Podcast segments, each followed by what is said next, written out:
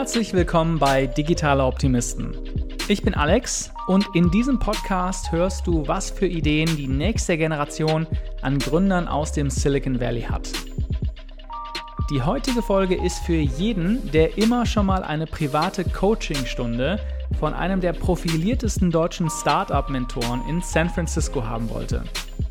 Es ist Andreas Hofmann, der seit fast 25 Jahren im Silicon Valley die technologische Entwicklung der Welt hautnah mitverfolgt. Er hat eigentlich alles gesehen, den Aufstieg des Personal Computers, den Aufstieg des Smartphones und natürlich die unglaubliche Erfolgsgeschichte der aktuellen Generation an Tech-Giganten, die vor 25 Jahren übrigens nicht Google, Facebook und Amazon hießen, sondern Sun Microsystems und IBM. Heute ist er CEO des German Accelerators im Silicon Valley, indem er sein enormes Wissen an deutsche Gründer weitergibt, die den Sprung ins Silicon Valley schaffen wollen. Für mich war das Gespräch eine tolle Gelegenheit, besser zu verstehen, was er jungen Gründern rät, die mit ihrem Startup die nächste Stufe erklimmen wollen, was für ihn Erkennungszeichen erfolgreicher Gründerinnen ist und was für Trends heute die größten Erfolgsaussichten für Startups bieten. Die nächsten 60 Minuten sind eine 360-Grad-Tour durch die Geschichte des Silicon Valley und das Einmaleins des erfolgreichen Gründens. Ein bisschen wie eine ganz persönliche Mentoring-Stunde. Wenn dir der Podcast gefällt, dann erzähl doch bitte einer Person in dieser Woche von diesem Podcast. Ans Ende der Folge fasse ich wie immer die Dinge zusammen, die ich aus dem Gespräch gelernt habe. Los geht's mit Andreas Hofmann, CEO des German Accelerators Silicon Valley. Andreas, willkommen bei Digital Optimisten. Danke, freue mich. Andreas, du bist CEO beim German Accelerator im Silicon Valley. Mhm. Da werden wir eine ganze Menge drüber reden. Was ist ein Accelerator? Was macht der German Accelerator? Was machst du genau mhm. in deiner Rolle als CEO? Aber erstmal würde ich gerne dich ein bisschen besser kennenlernen. Mhm. Du bist seit 26 Jahren im Silicon Valley. Fast 23 Jahren. 23 Jahren. Ja. Was war das für ein, wie bist du hier rübergekommen und wie war San Francisco und Umgebung damals? Hm, sehr anders, ganz anders. Also ich habe äh, direkt nach dem Studium äh, 1996 bei Sun Microsystems angefangen und ähm, habe da im Office in München gearbeitet. Und die haben mich dann nach einem Jahr hier rüber geschickt, äh, erstmal nur für sechs Monate, um hier an dem Projekt zu arbeiten. Und als ich hier rüber kam, hat mich wirklich beeindruckt, wie viel Energie und Optimismus und äh, Offenheit die Leute eigentlich an den Tag legten. Ähm, es war ganz, ganz anderes Arbeitsumfeld, ähm, weniger Hierarchie, äh, viel einfacher mit ähm, jedem zu sprechen in der Firma. Die waren alle ganz offen für Ideen und Vorschläge. Und es hat mir unheimlich viel Spaß gemacht, weil es ganz anders war als in Deutschland. Ja, Deutschland ist hierarchisch und da muss man sich erstmal die, die ähm, Leiter hocharbeiten. Ne? Das war hier ganz anders. Und äh, das ging dann so gut, also das Projekt hat mir auch gut gefallen, ich habe mich mit meinem Chef gut verstanden und er hat mir dann angeboten, dass ich hier bleibe nach den sechs Monaten. Da war ich zwar erstmal nicht so sicher, ich wollte wieder nach Hause, hatte so ein bisschen Heimweh, bin dann auch wieder zurück, aber mir ist dann relativ schnell klar geworden, nach zwei Monaten zurück in Deutschland, dass ähm, mir die Arbeitsweise hier viel besser gefällt und dass die ähm, Opportunities und die Projekte einfach viel besser sind. Habe dann angerufen und gefragt, ob es den Job noch gibt und sagte natürlich und dann bin ich hier rübergekommen. Und was war das? Wie, wie, war die Tech-Welt vor 23 Jahren? Da, es gab noch kein iPhone, es ja. gab Google gab es noch nicht. Mhm. Wie du hast bei Sun Microsystems gearbeitet. Ja. Was waren die großen Player und war das Silicon Valley schon so eine Ausnahmesituation, äh, Ausnahmestellung? in, äh, in der Welt? Äh, war es damals schon, ja. Also es war damals schon ein Umfeld, das unheimlich viel Energie und viele äh, neue Ideen gefördert hat. Äh, war damals schon viel Wagniskapital und ähm, Sun Microsystems war damals eine wahnsinnig interessante Firma, weil die hatten im Endeffekt ähm, Digital Equipment ähm, you know, replaced. Ja. Die haben die, haben die ähm, äh, im Endeffekt verdrängt vom Markt, weil die viel schnellere, viel bessere, viel kleinere und viel günstigere Computer gebaut haben. Ne? Und was bei Sun so interessant war, Sun steht ja für Stanford University Network, also mhm. unser Gründer, der Andy von Bechtolsheim, mit dem ich damals auch zusammengearbeitet habe, ähm, hat ähm, sich, also bei Stanford studiert hat, hat es ihn immer aufgeregt, dass er ähm, den Computer nur in der, in der Library und im Computer Center benutzen konnte. Und er dachte sich, wie wäre das jetzt, wenn ich das von meinem Dormitory aus machen könnte. Ja? Und hat sich dann eben überlegt, wie man diese Computer vernetzt. Und aus dieser Idee ist dann Sun Microsystems geworden. Ja? Und was, was bei Sun eben so interessant war, ist, dass das war damals so, wie Google heute ist. Ne? Also so ganz offen und ähm, genau, Leute hatten äh, Zeit, um sich Innovationen auszudenken. Äh, da wurden Innovationen nicht diktiert, die kamen von unten nach oben. Na, das war äh, ein Umfeld, wo man, wenn man was gesehen hat, in dem man arbeiten wollte, konnte man das einfach tun. Ja, da waren also irgendwie keine Schranken. Und die Firma selber hat sich auch mehrere Male wieder neu erfunden. Ja, das war, die haben als ähm, Workstation Company angefangen, äh, dann als das Internet so ein bisschen in Schwung kam, äh, bekam, wurden wir eine Server Company, der Dot.com, wenn du dich daran noch erinnerst, und, äh, und dann hinterher eine Software Company. Ne? Also das so verschiedenste Phasen und ich bin lange dabei geblieben. Ich bin insgesamt 14 Jahre bei Sun gewesen. Hm. Und dann, also du hast die Entscheidung getroffen, ich bleibe hier, der Vibe gefällt mir, die Möglichkeiten, die ich hier habe, die, die sind vielleicht auch größer als in Deutschland in dem, mhm. in dem Bereich. Mhm. Nach 14 Jahren entschließt du dich zu wechseln. Was ja. hast du dann gemacht? Äh, ich bin dann zu verschiedensten Firmen gegangen. Ich habe erst bei BlackBerry angefangen. Das war so gerade die Zeit, als äh, kurz bevor das iPhone rauskam. Die Älteren das, erinnern sich der BlackBerry. Ich hatte ja, auch einen, ja. Ja, ja, ja, das war irgendwie, das war schon äh, verrückt. Ne? Und ich habe äh, bei BlackBerry an verschiedenen Dingen gearbeitet, unter anderem auch so die ersten digitalen Assistenten, mhm. also so Contextual User Notifications und, und solche Dinge. Ähm, es war unheimlich interessant, aber das iPhone war unaufhaltbar und das wurde dann relativ schnell klar, dass äh, aus BlackBerry nichts mehr wird. Ja. Mhm. Also ich habe dann da nach zweieinhalb Jahren bin ich weg und äh, dann wurde ich rekrutiert erst zu äh, Samsung Research. Ähm, dann bin ich da wieder weg und habe meine eigene Startup aufgemacht. Ähm, bin dann wieder zurück nach Samsung ähm, und äh, habe dann hinterher zwei Jahre bei einer Machine Learning Startup gearbeitet und jetzt bin ich beim German Accelerator. Wow. Mhm. Ein, ein beeindruckender Lebenslauf, äh, danke, Andreas. Danke. Ja. Jetzt möchte ich nochmal zurückgehen zu der Situation vor 23 Jahren, als du gesagt hast, du, du bleibst hier. Mhm. Kannst du, also ich bin ja vor, vor zwei Jahren hier hingekommen und da war schon, da, da, sagen wir mal so, der, das Image von San Francisco als so die Hippie-Stadt, das man mhm. vielleicht in Deutschland, das ich zumindest damals hatte, ja. gepaart mit der Tech-Welt. Ich habe jetzt nach zwei Jahren festgestellt, okay, es ist doch ein stärkerer Fokus auf Tech und auch auf mhm. Gentrifizierung und weil alles etwas teurer wird. Wie war es vor 23 Jahren? Gab es da mehr von dem Hippie-Vibe? Mhm. Auf jeden Fall, ja. Also speziell hier in San Francisco, ja. Es war ein ganz, ganz anderes Umfeld. Ähm, und es war, ich habe ja zeitlang hier gewohnt, ich habe die, die Story vorher kurz erzählt. Ähm, San Francisco war wie eine andere Welt. Also jetzt verglichen mit dem traditionellen Silicon Valley, ne, wo, wo schon immer die Techies waren. Ne. Was mich da so ein bisschen aufgeregt hat, ähm, ist, dass im Endeffekt jeder dieselbe Story hat. Ja, das, das hat mich irgendwie so aus Palo Alto ein bisschen weggedrückt, ne, weil jeden, den du getroffen hast, hat irgendwie einen Hightech-Job gehabt ja, und hat dieselben Geschichten erzählt. Ja. Und ich habe mir immer gedacht, das muss doch auch normale Menschen geben. Und ich dachte mir immer, die sind bestimmt in San Francisco. und ähm, hat, kannte aber niemanden hier ne? und habe dann über Zufall äh, jemanden kennengelernt in der Arbeit, der hier oben wohnte und äh, hatte dann die Möglichkeit hier ähm, in der Mitte der Stadt, wahrscheinlich besten Teil der Stadt, im Pacific Heights zu leben. Ähm, war unheimlich schön, äh, schöne Zeit. Damals, also so, das war 1998, war das hier noch überhaupt nicht tech-lastig. Ja, also da waren sehr, sehr wenige Tech-Firmen ab äh, hier oben. Ne. Das waren ganz, ganz, also hatte immer Banken, das war so mehr so ein Finanzzentrum, ja. Und äh, wie du sagst, viele Hippies und ähm, Alternative und äh, war ganz anders. Und jetzt musst du mir noch, natürlich noch sagen, was du damals gezahlt hast für deine Wohnung. Ah, das war ein äh, wahnsinniger Glücksfall. Also das war ein, ein, wunderschönes altes Haus, so eine Mansion, äh, Georgian Mansion. Äh, die war unterteilt in verschiedene Wohneinheiten. Wir hatten eine, die im obersten Stock lag, ähm, waren vier Zimmer, vier Schlafzimmer. Und es waren drei von uns, also wir hatten immer ein Guestroom. Ähm, und wir haben dafür 1500 Dollar bezahlt.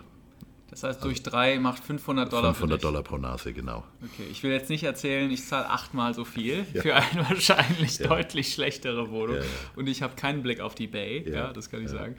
Ähm, okay, das heißt, so ging es los. Und dann hast du natürlich, jetzt hast du schon ein bisschen gesagt, auch wie, wie dein Karriereweg auch ja durchaus auch parallel ist zu der Entwicklung des Silicon Valley. Du hast mhm. viel im Mobile bei Samsung, ja. bei BlackBerry. Mhm. Ähm, aber wie hast du das, wie hat sich das entwickelt, als Firmen wie Facebook groß wurden oder Google, mhm. äh, die oder Apple, die dann natürlich wahrscheinlich deutlich mehr einen höheren, stärkeren Fußabdruck in der Stadt haben. Wie ja. hast du das erlebt? Also da hat sich ähm, auf der Software-Seite wahnsinnig viel getan. Ja, ich meine, das hat das hat im Endeffekt alles mit dem Internet angefangen. Also das, so, das war damals 1996 noch so, da gab es Netscape, weiß nicht, ob du dich daran noch ja. erinnerst, ne, und AOL und so weiter. Na, da haben wir noch immer die, die DVDs eingeschoben und dann, ähm, also erstmal waren es ja noch CDs äh, und dann irgendwie den Dial-Up Internet äh, Access gemacht. Ne. Aber das hat sich dann alles rapide entwickelt und natürlich ähm, völlig neue Businessmodelle ermöglicht. Ja. Ähm, ich sage immer, äh, was ist denn die größte Mobile-Only Company in the world? Das weiß ich nicht. Das ist Uber.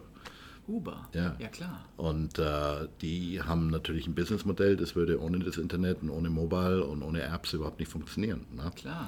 Na, du kannst also ähm, nur an dem Beispiel sehen, dass es äh, wahnsinnig viele äh, Firmen gibt, die erst durch das Internet ermöglicht wurden. Und das hat damals so angefangen. Das war hier schon allen klar. Ne? Das war auch Sun Microsystems klar. Ne? Deswegen sind die von Workstations auf Server gegangen.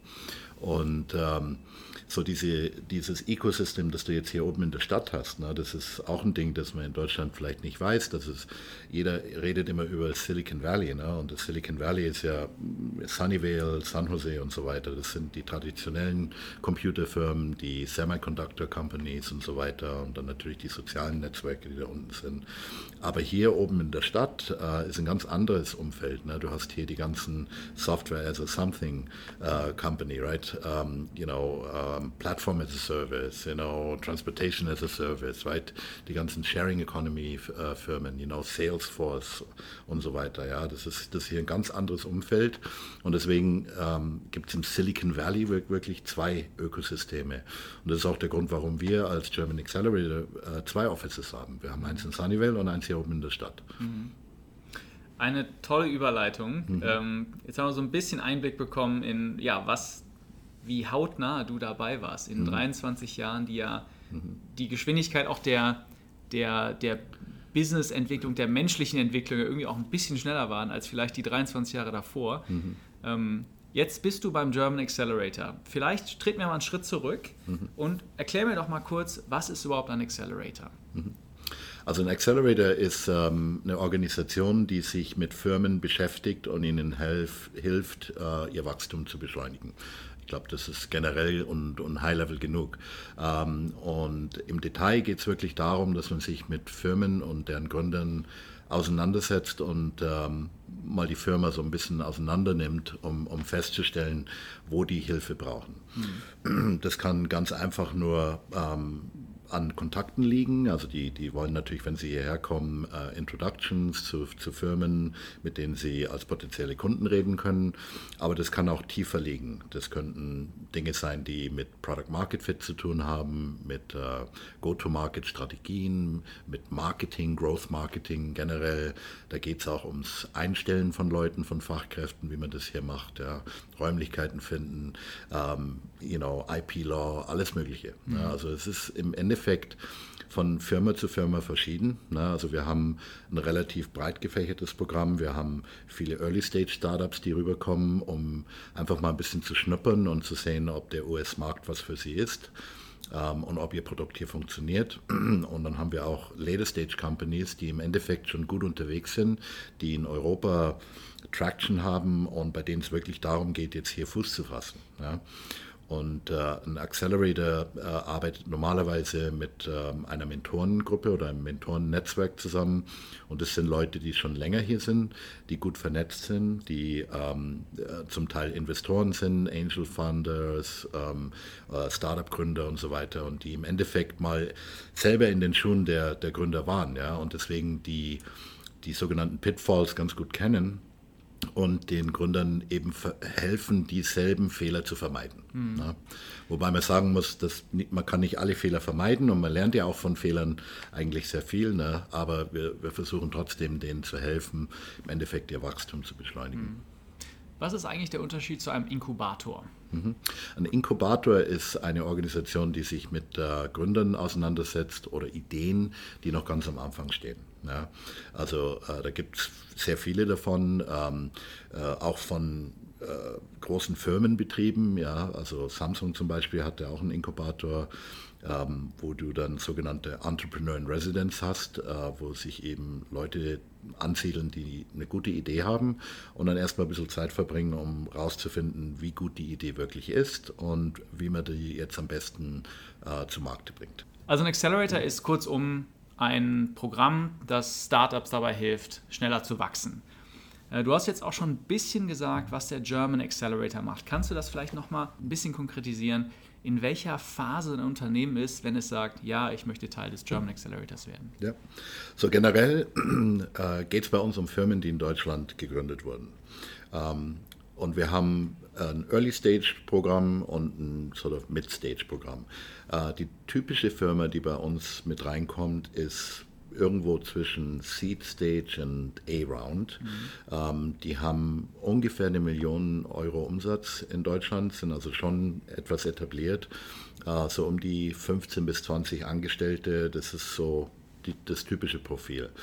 Wir haben aber auch Firmen, die viel früher dran sind. Also wir hatten Firmen, wo im Endeffekt das sind nur zwei Founders und die haben vielleicht noch ein kleines äh, Engineering-Team in Deutschland und die kommen dann hier rüber, jetzt nicht unbedingt, um hier Fuß zu fassen, sondern einfach mal Ideen zu sammeln und, und rauszufinden, ob dieser Markt eventuell was wäre für sie.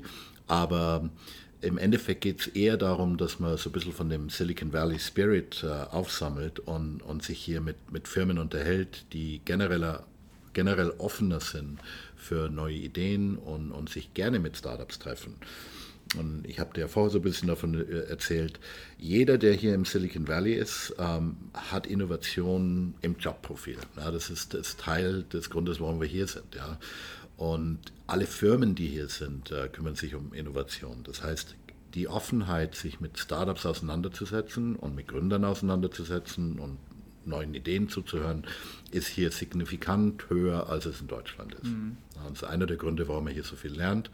Ein Monat im Silicon Valley ist wahrscheinlich so viel wert wie ein Jahr in Deutschland. Ähm, wir hatten vor kurzem eine Firma hier, die war in unserem Kurzzeitprogramm, das ist ein Monat lang. Die hat in vier Wochen 42 Kundengespräche gehabt. Wow. Das, das ist beeindruckend.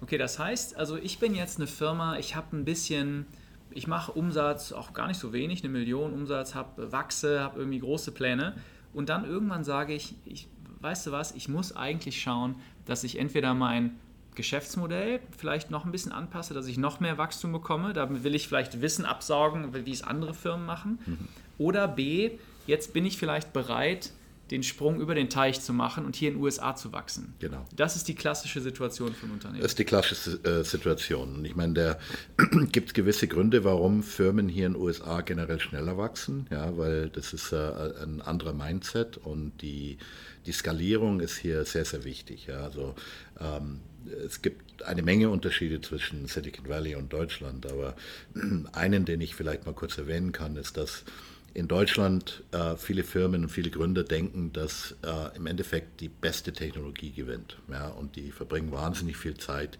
ihr Produkt zu, zu perfektionieren.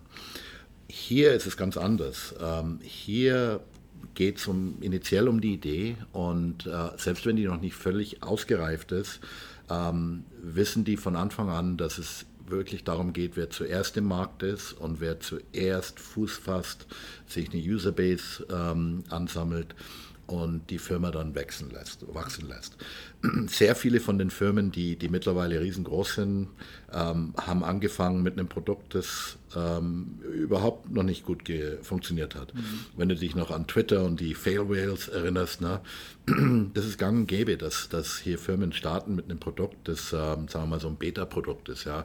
Und das sehe ich in Deutschland nicht so. Ja? Also der, äh, verbringen die, die Gründer vielleicht ein bisschen zu viel Zeit, ihr Produkt ähm, zu perfektionieren, bevor die äh, im Markt testen, was, was äh, wirklich funktioniert.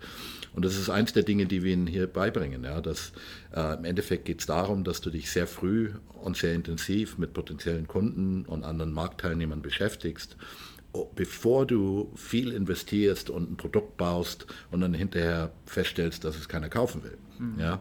Also es ist immer besser, sich da so ein bisschen am Markt zu orientieren und eben die Meinung und die Insights vom Markt äh, zu nehmen und zu beeinflussen, was für ein Produkt man da baut. Mhm. Woran liegt das, Andreas? Ich meine, wir haben ja auch äh, unglaublich große Firmen in Deutschland. Mhm. Ja, also Weltchampions wie, wie in der Automobilbranche, aber auch viele Hidden Champions überall.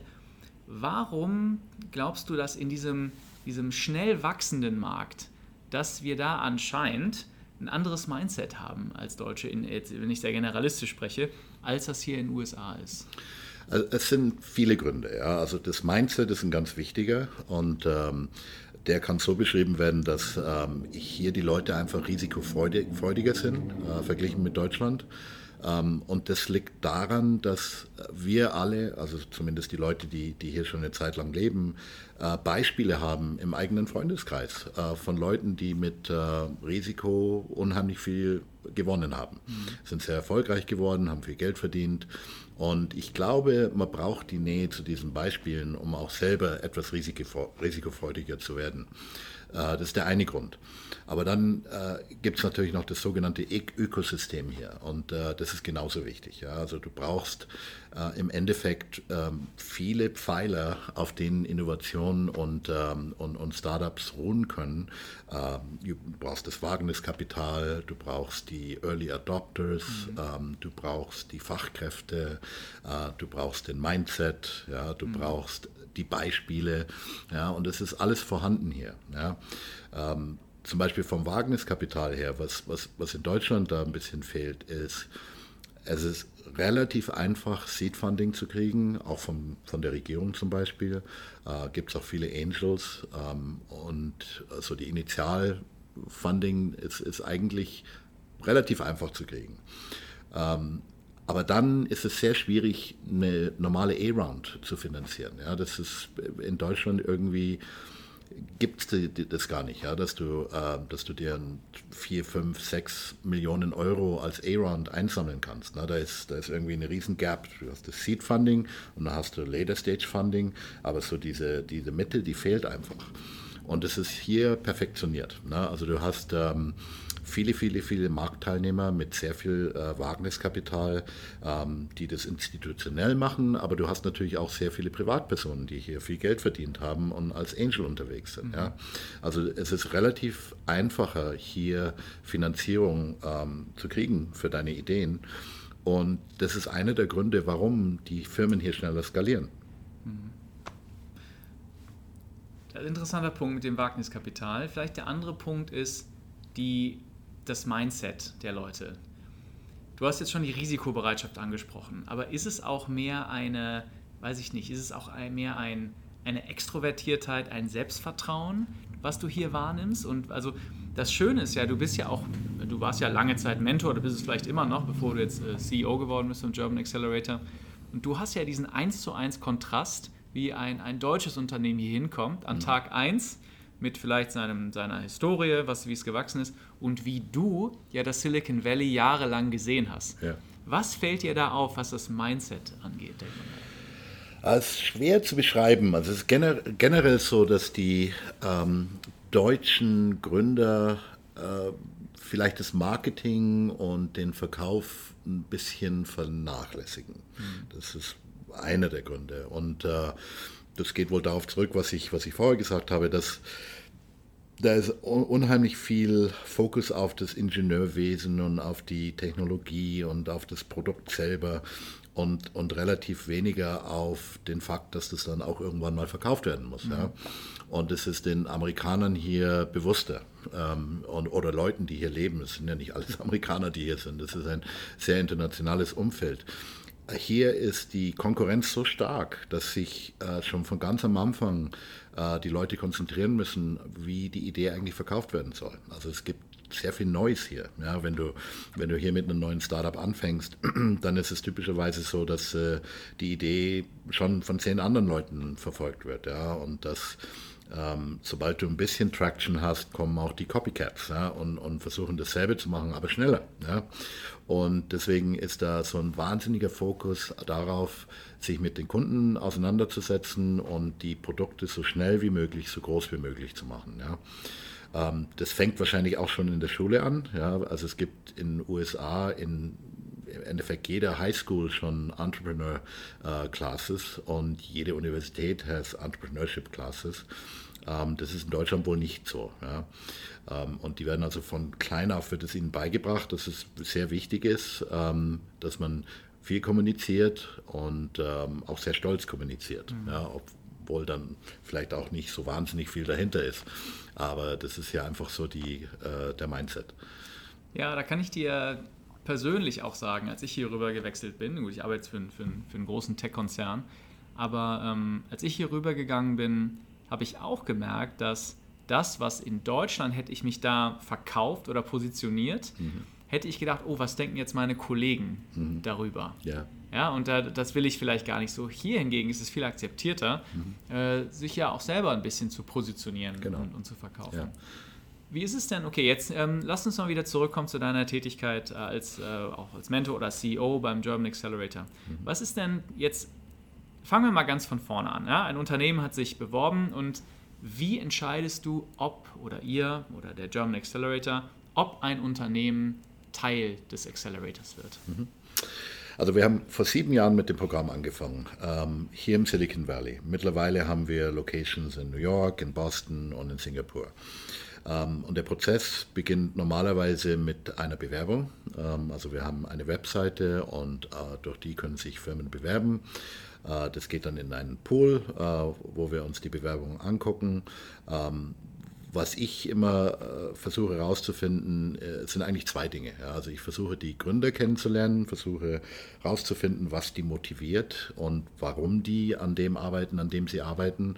Das ist immer ganz wichtig, dass man ähm, feststellt, dass die Gründer sowohl die Energie und ähm, die Bisshaftigkeit haben, die es braucht, ja, aber auch einen guten Grund, warum sie jetzt an dem arbeiten. Ja. Also das ist typischerweise die, die, die beste Firma oder beste Firmengründer arbeitet an einem Produkt, weil er selber ein Problem erlebt hat ja, mhm. und, und, und sich eben gedacht hat, Mensch, das muss ich jetzt lösen. Ja. Und das sind generell die Firmen, die ich gerne im Programm habe. Natürlich muss die Idee auch gut sein. Ja. Also wir, wir evaluieren das dann schon, ob das hier Potenzial hat. Äh, und fundamental geht es darum, ob wir den Firmen helfen können. Ja, also wenn wir, wenn wir sehen, dass es da Dinge gibt, die, äh, bei denen wir ihnen helfen können, entweder mit Marktzugang oder, oder Beratung, dann nehmen wir die gerne ins Programm. Gibt es auch verschiedene Branchen, auf die du besonders besonderen Schwerpunkt legst? Äh, es gibt natürlich schon so einen Industriefokus äh, für die verschiedenen Locations. In Boston zum Beispiel machen wir hauptsächlich Life Sciences und Digital Health. Ähm, in New York sind sehr viele Firmen im Medienbereich ähm, unterwegs und Finance natürlich. Ne? Ähm, hier sind es Software- und Hardware-Firmen, die rüberkommen. Wir haben auch ab und zu mal eine Consumer- Product-Firma, ja, zum Beispiel haben wir äh, verschiedene Werbefirmen auch. Ähm, so, das ist generell, äh, wie, wie die Firmen sich dann allokieren äh, auf die verschiedenen Standorte. Äh, es geht im Endeffekt darum, was hast du für ein Produkt, an wen willst du das verkaufen und das bestimmt dann, welche Location du auswählst. Mhm. Und du sagst, du lernst die Gründe auch kennen. Mhm. Was gibt es so eine Situation, wo du sagst, ah, ich, ich glaube, das wird mal, dem traue ich es auch zu, ja. dieses Startup groß zu machen. Ja. Gibt's, es gibt wahrscheinlich keine Zauberformel, mhm. aber es muss doch bestimmt irgendeinen X-Faktor geben, oder? Ja, es ist die Persönlichkeit, ja, absolut. Es ist die Persönlichkeit, das ist natürlich, ähm, ja, wie gesagt, die Energie. Äh, ich habe ich hab auch schon viele Gründe äh, getroffen, wo mir klar war, dass die Idee, an der sie momentan arbeiten, nichts wird, aber dass die irgendwann mal mit, mit was anderem erfolgreich werden. Äh, weil die einfach seinen, seinen Willen haben, sein Durchsetzungsvermögen und, und so ähm, unkompliziert an die Probleme rangehen, ja, äh, dass die irgendwann mal mit irgendwas Erfolg haben. Kannst du da ein Beispiel nennen? Ähm, ich kann ein paar Beispiele nennen. Zum Beispiel, äh, ich habe mal als Lead Mentor eine, eine Firma beraten, äh, die nennt sich Openness App und da geht es im Endeffekt um die Mobilisierung von Daten. Ähm, und ähm, der hatte am Anfang viele Probleme mit, äh, mit, mit seiner Ideen, mit seiner Firma. Dem ist sogar dann mal das Geld ausgegangen. Ähm, und er ist dann wieder zurück nach Deutschland, ähm, hat sich da äh, länger auf die Firma fokussiert, ähm, hat ein paar Veränderungen gemacht ähm, und hat jetzt gerade 5,4 Millionen Euro Funding gekriegt und kommt jetzt wieder rüber.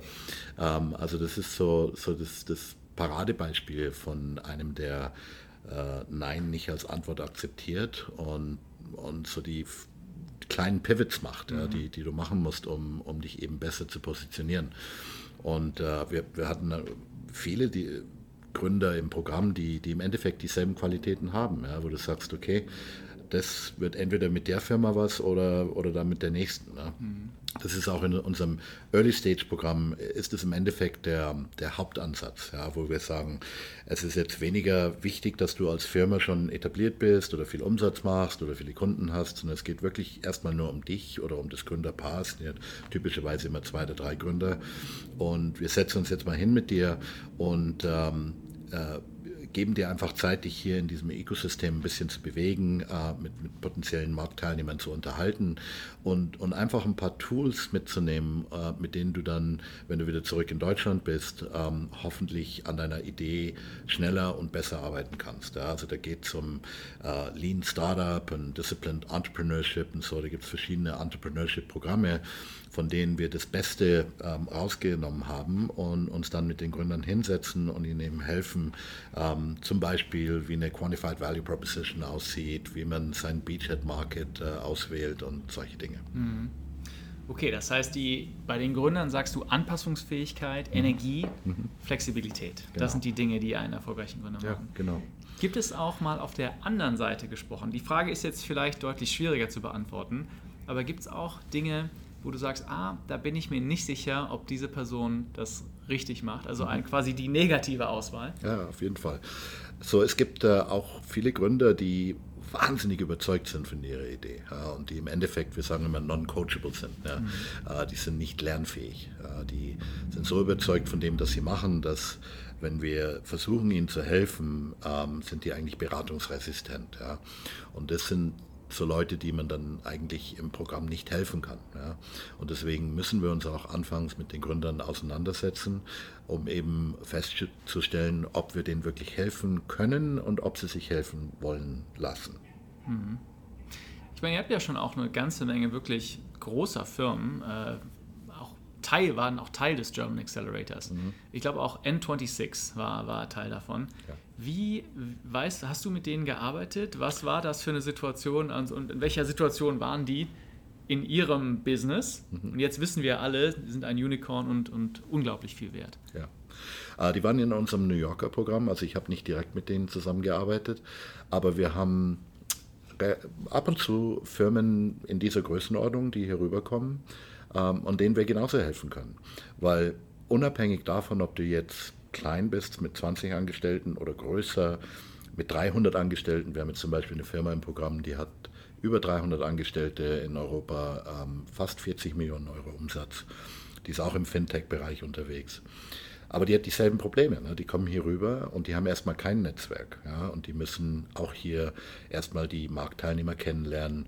Ähm, es ist immer so, dass ähm, man in Europa so ein bisschen beschützt aufwächst als Firma. Ne? Da gibt es nicht so wahnsinnig viele Market-Teilnehmer äh, und ähm, dadurch, dass die Sprachen auch verschieden sind und so weiter, ähm, ist es eigentlich ein Umfeld, wo man relativ beschützt aufwächst. Ja? Und wenn man dann hier rüberkommt, dann stellt man fest, ui, da gibt es so viele Com Competitors, ja, die alle im Endeffekt was Ähnliches machen. Das heißt, es kommt wirklich darauf an, dass man sich dann hier richtig positioniert, dass man den Markteintritt genau plant, dass man die richtigen Leute einstellt, dass man mit den richtigen Firmen äh, kollaboriert und dass man einfach mal äh, den Preispunkt und die Go-to-Market-Strategie äh, optimiert für den Markt. Also mhm. das sind äh, Prozesse, die bei großen Firmen genauso passieren müssen wie bei kleinen Firmen. Und deswegen haben wir ein sehr großes Mentor-Netzwerk, das, das hier äh, erfolgreich ist und vernetzt ist und den Firmen hilft, genau das hier zu machen. Mhm. Das, tolle Überleitung. Wir haben jetzt am Eingang so ein bisschen über den ersten Schritt, die Bewerbung, wie du Bewerbungen screens, wie du merkst, ob jemand erfolgreich wird, ob die Branche interessant ist. Mhm. Und jetzt wird, wird, wird jemand angenommen. Das heißt, erster Tag, er fliegt hier rüber, mhm. ist ganz aufgeregt mhm. ja, und denkt, wow, jetzt erhole ich mir den deutschen Markt. Was passiert am ersten Tag des Programms oder in den ersten, in den ersten Wochen? Das geht eigentlich schon äh, los, äh, wenn die noch in Deutschland sind. Ja, also wir haben zum Beispiel jetzt äh, Mitte Oktober die Firmen fürs erste Quartal ausgewählt. Ne? Die werden dann informiert, das ist so ein Komitee, wir äh, mehrere Runden, durch die die Bewerbung geht, bis wir dann am Ende eben die, äh, die Teilnehmer auswählen. Die werden dann informiert und ähm, was wir machen, wir ähm, assignen denen dann einen Lead-Mentor. Der Lead-Mentor ruft sie sofort an und, und, fängt an, sich mit denen zu unterhalten. Der verbringt praktisch Zeit mit denen, während die noch in Deutschland sind, um mit denen die sogenannten Smart Objectives zu äh, determinieren. Äh, das sind die Ziele, die sie hier erreichen wollen, während sie im Programm sind. Und der Lead-Mentor ist so wie ein großer Bruder, der, der sich im Endeffekt ähm, mit der Firma durchgängig auseinandersetzt, während die hier im Programm sind und der auch andere Mentoren mit ins Programm reinzieht, ne, der dann relativ schnell feststellt, wo die eigentlich Hilfe brauchen. Das kann im Marketingbereich sein, das kann im Go-to-Market-Bereich sein, das kann Product Market Fit Determination sein, das können verschiedenste Dinge sein. Vielleicht brauchen die Funding, Investoren und so weiter. Und je nachdem werden dann sogenannte Specialty Mentors äh, mit, mit ins Programm reingezogen.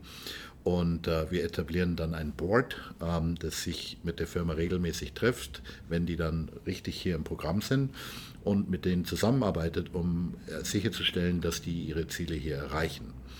Äh, wenn die dann hier rüberkommen, also am 2. Januar, wenn, wenn die Firmen, Firmen für das erste Quartal hier rüberkommen, dann gehen die erstmal durch ein sogenanntes Bootcamp.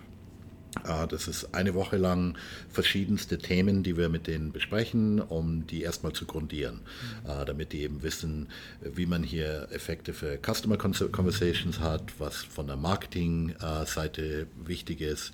Ah, wir unterhalten uns mit denen über Go-to-Market und die ganzen anderen Themen. Wir sprechen mit denen auch über, über Dinge, über die sie sich vielleicht noch keine Gedanken gemacht haben. Zum Beispiel, wie wichtig Daten sind. Ja, und dass ähm, im Endeffekt die richtige Competition vielleicht andere Firmen sind, als die, die sie bisher angenommen haben. Und nach dieser einen Woche geht es dann wirklich los und es geht darum, dass die hier ihre ersten Kundengespräche haben, dass sie sich mit potenziellen Partnern unterhalten, sich die Marktlandschaft mal richtig angucken und im Endeffekt daran arbeiten, hier Fuß zu fassen. Mhm. Und das heißt also, wie lang, erstmal, wie lange geht so ein Programm? Drei oder sechs Monate? Drei Monate ähm, ist das Hauptprogramm. Aber wir sind da flexibel. Also wir haben durchaus Firmen, die dann nochmal einen Monat länger hier bleiben wollten, weil sie eben gerade an einem äh, wichtigen ähm, Kundenkontakt gearbeitet haben. Ne? Ähm, und wir helfen denen natürlich auch noch weiter. Und generell ist es so, wenn du da mit dem Programm fertig bist, dann bist du ja im Alumni-Programm und hoffentlich hast du dann hier Fuß gefasst. Die haben dann hier vielleicht einen Angestellten, vielleicht schon mehrere Angestellte und die bleiben dann oft im selben Coworking Space, in dem wir auch sind. Mhm.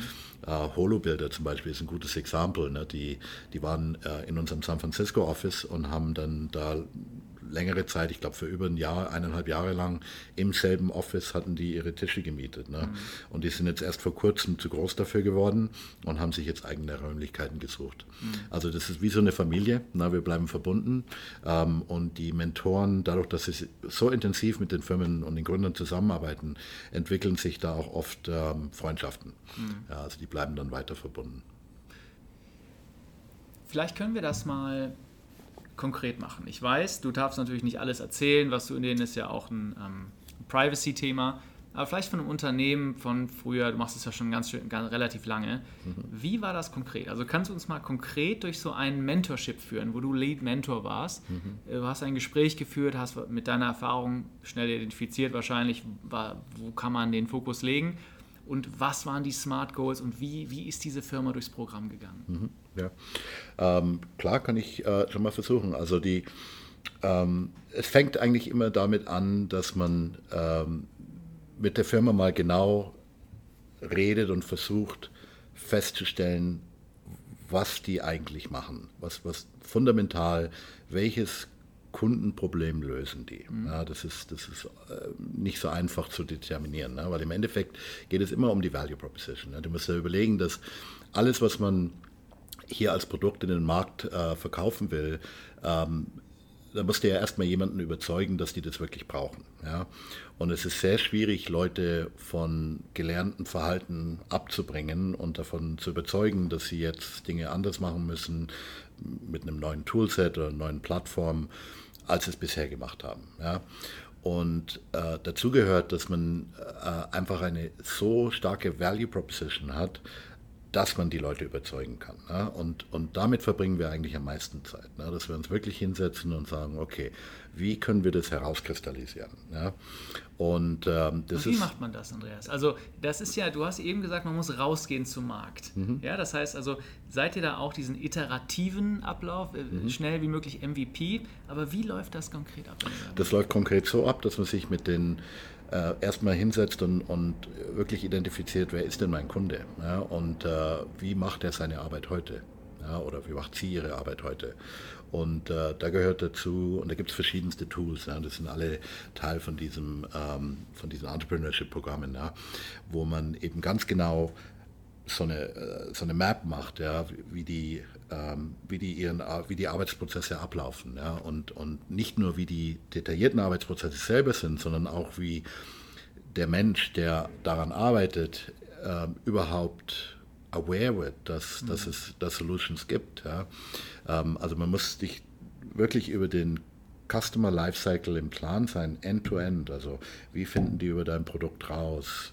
Wie ähm, evaluieren die dein Produkt? Äh, wie benutzen die dein Produkt? Wie werden die Proponents für dein Produkt? Ähm, wie benutzen die dein Produkt wieder? Mhm. Na, wie kaufen die dein Produkt? Ja, also das, da gehört alles dazu. Das, ist, das muss wirklich von vorne bis, bis zum Ende muss das alles analysiert werden.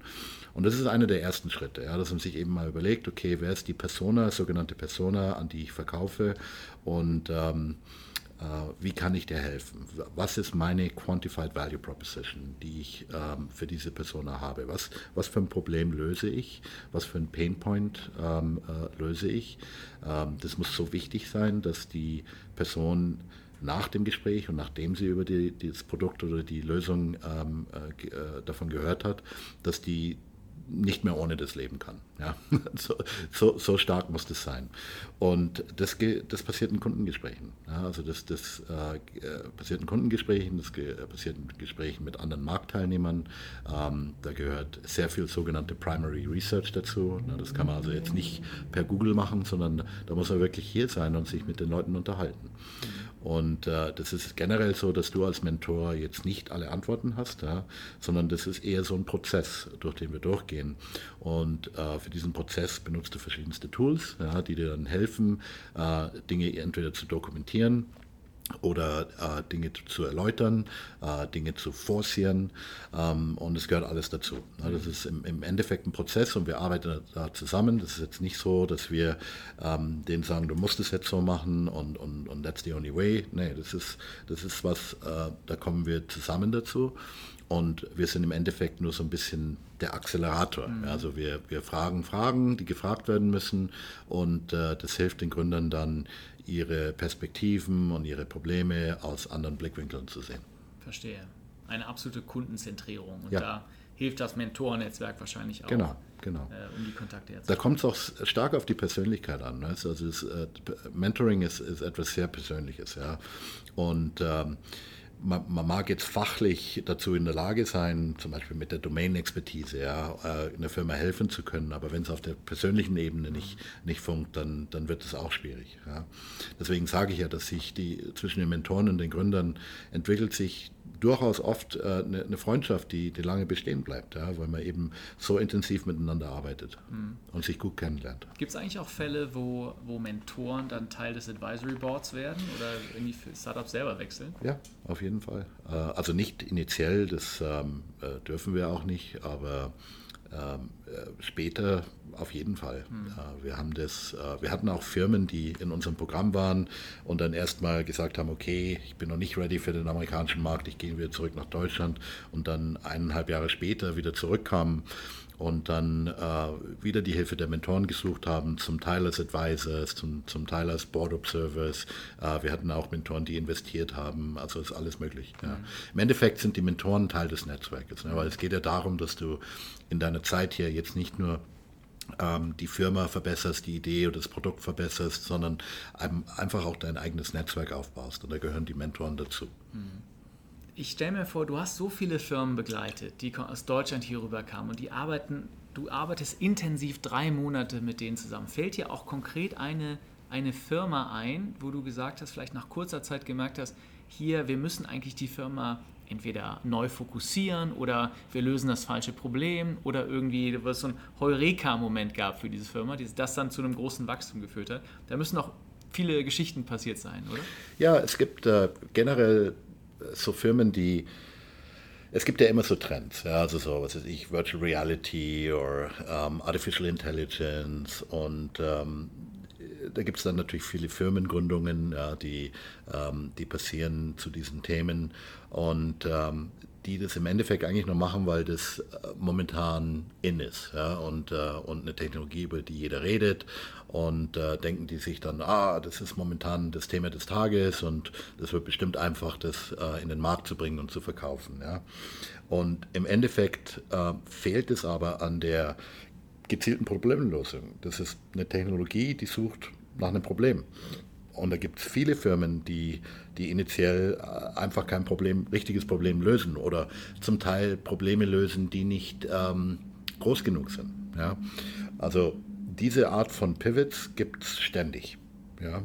Und ähm, da ist von den 120 Firmen, die, die wir in unseren sieben Jahren im Programm hatten, ähm, trifft es bestimmt auf die Hälfte zu. Na, wo, du, wo du im Endeffekt ähm, die einfach ein bisschen reorientieren musst, äh, damit die ein wichtigeres, ähm, substanzielleres Problem lösen, mit dem sie ultimativ äh, mehr Chancen auf Erfolg haben. Das ist immer noch sehr schwierig. Ne? Also mhm. von, von 100 Startups schaffen es vielleicht fünf. Ja? Das heißt, die, die Chance zu scheitern ist sehr groß. Ähm, man kann davon auch viel lernen. Ne? Das ist ähm, e, e, eins der anderen Dinge, die hier, glaube ich, jeder weiß. Ja? Wenn, du, wenn du dir überlegst, dass ähm, die Gründer in Deutschland so viel Angst dafür haben zu scheitern, ja? Ähm, einfach aus dem Grunde, weil ich glaube, in, in Deutschland die, das Scheitern ist so ein bisschen, ja, als Scheitern angesehen. Ja? Also wenn du, wenn du eine Startup machst und, und damit nicht erfolgreich wirst, dann ist das eine Failure. Ja? Und das ist dann wie so ein Malus, ähm, der dir hinterherzieht. Hier ist es genau umgekehrt, ne? weil ähm, wenn, wenn du hier einen, Founder hast, der mit zwei Startups gescheitert ist, ja, dann ist das eigentlich eine Badge of Honor, weil du weißt, dass der es zumindest versucht hat und eben in dem Prozess äh, durch den er durch ist, versucht hat, die Firma oder das Produkt groß zu machen, wahnsinnig viel gelernt hat. Mhm. Und jetzt, jetzt du sitzt im Silicon Valley und der, ähm, die Unternehmen kommen hin. Wie findet ihr die Unternehmen eigentlich? Oder wie machst du Firmen darauf aufmerksam, dass es wahrscheinlich eine gute Idee wäre, hier mal rüberzukommen. Mhm. Also es ist eine Kombination. Wir haben in Deutschland Scouts, die äh, aktiv zu Events gehen, zu anderen Acceleratoren, sich mit Startups treffen und die auf das Programm aufmerksam machen. Äh, wir haben natürlich auch viele Alumni, die in Deutschland sind und anderen Startups davon erzählen, von ihrer Erfahrung hier.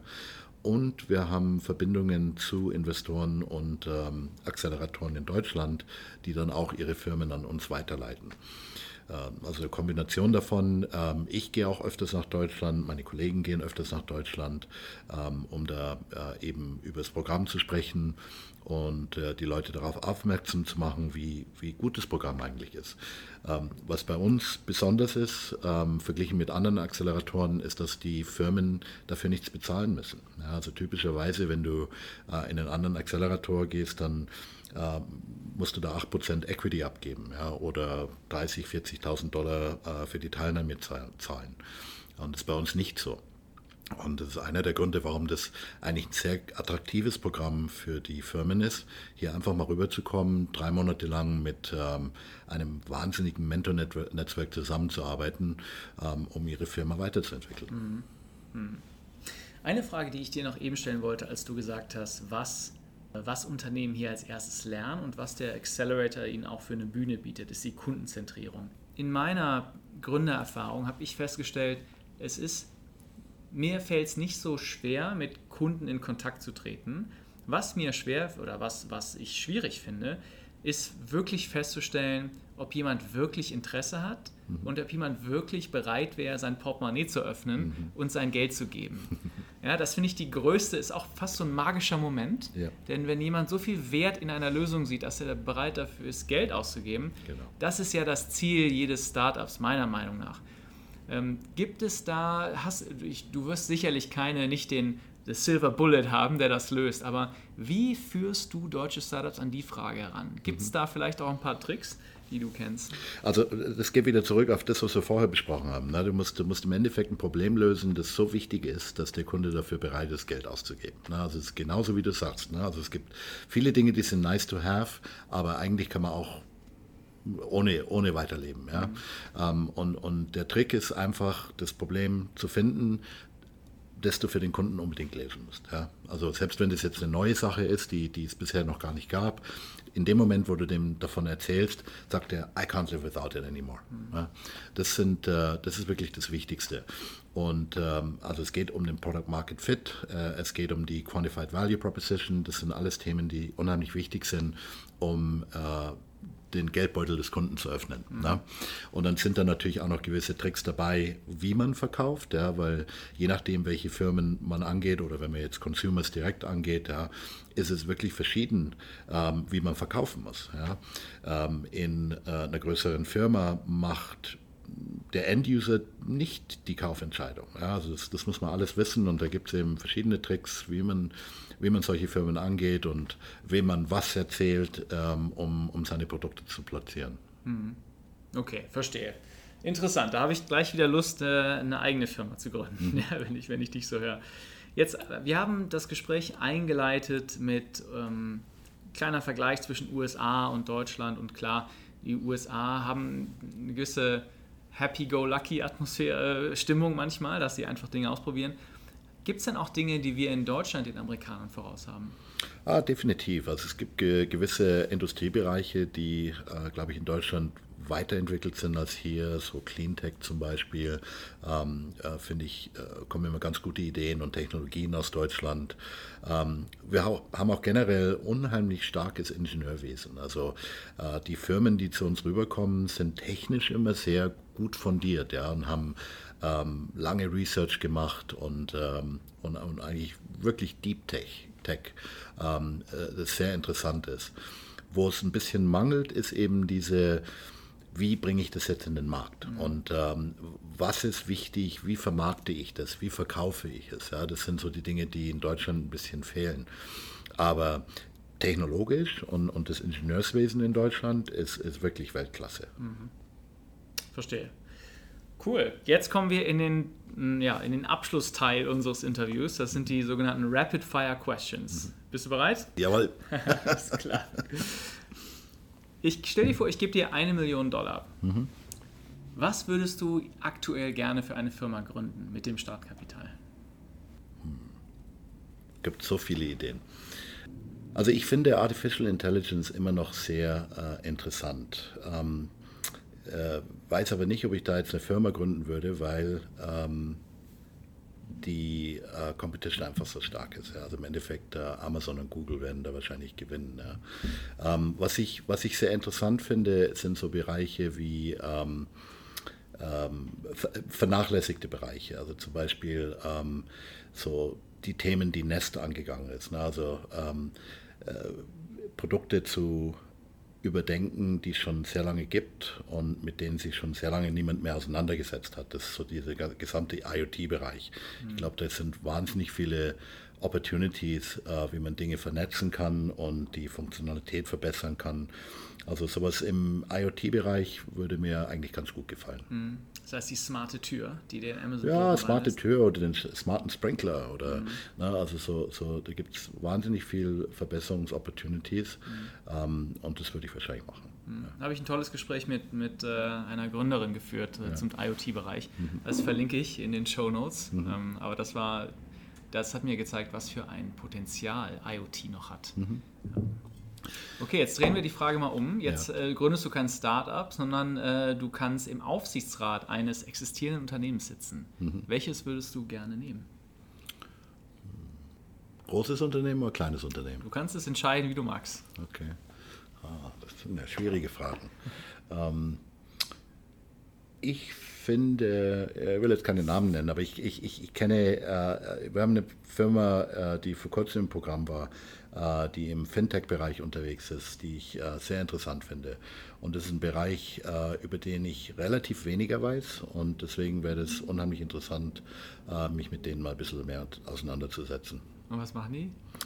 die machen Insurance Tech. Oh, okay. Interessant. Wo fühlst du dich zu Hause?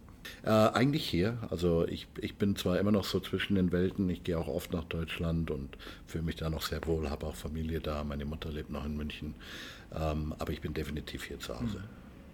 Ohne welche App könntest du nicht leben? Ah, Uber. Uber. Ja. okay. Uber und Google Maps. Ohne, ohne die, glaube ich, äh, ging es nicht mehr. Mit welcher berühmten Person würdest du gerne für einen Tag tauschen? George Clooney. Ui, da stimme ich dir zu. Hast du einen Buchtipp für unsere Hörer? Ich habe gerade Blitzscaling gelesen, das ist ein sehr gutes Buch, ähm, genau, sehr interessant. Äh, da geht es eben um die Thematik, wie du, wie du die Firma ganz, ganz schnell, ganz, ganz groß machst. Ja. Und ähm, äh, das andere Buch, das ich sehr gerne mag, ist ein, ein Oldie but Goodie, uh, Guns, Germs and Steel von Jared Diamond. Äh, wirklich sehr interessantes Buch. Ist zwar ein großes, voluminöses Buch, aber ähm, sehr interessant. Habe ich mir vor zwei Wochen gekauft. Ja. Ich habe noch nicht reingeguckt. Ah, es ist ich bin abgeschreckt von, von der, vom Volumen. Ja, aber, aber sehr gut. Ja. Und das andere war Blitz Scaling. Scaling, ja. Cool, verlinken wir natürlich. The Art of the Start ist auch immer ein gutes Buch. Mhm. Guy Kawasaki. Cool. Mhm. Werde, ich, äh, werde ich alle verlinken. Und abschließend die Frage, die ich jedem meiner Gäste stelle. Was ist der beste Ratschlag, den du jemals erhalten hast? Don't take myself too serious. Verstehe, Dankeschön. Das, äh, das war ein ganz tolles Gespräch. Wir haben gesprochen über deinen Weg, den mhm. ich super interessant finde. 23 Jahre Silicon Valley, mhm. dein, äh, ja, deine, deine Rolle als CEO und Mentor im German Accelerator, was eigentlich einen Gründer erfolgreich macht und was nicht. Äh, dann darüber hinaus, was, ähm, was die Amerikaner uns vielleicht voraus haben und vice versa, was wir mhm. am Deutschen, äh, was uns besonders macht. Und wir haben ein paar tolle Buchtipps von dir bekommen. Vielen Dank, Andreas, Gern dass du dabei warst. Danke, Alex.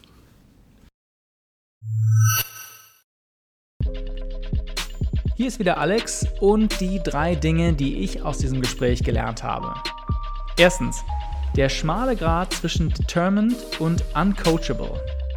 Eine Stelle des Gesprächs fand ich besonders interessant, nämlich als Andreas die Eigenschaften guter Gründer nennt. Er sagt, es sind Durchsetzungsvermögen und kein Nein zu akzeptieren. Und als Eigenschaft schlechter Gründer nennt er keinen Ratschlag annehmen.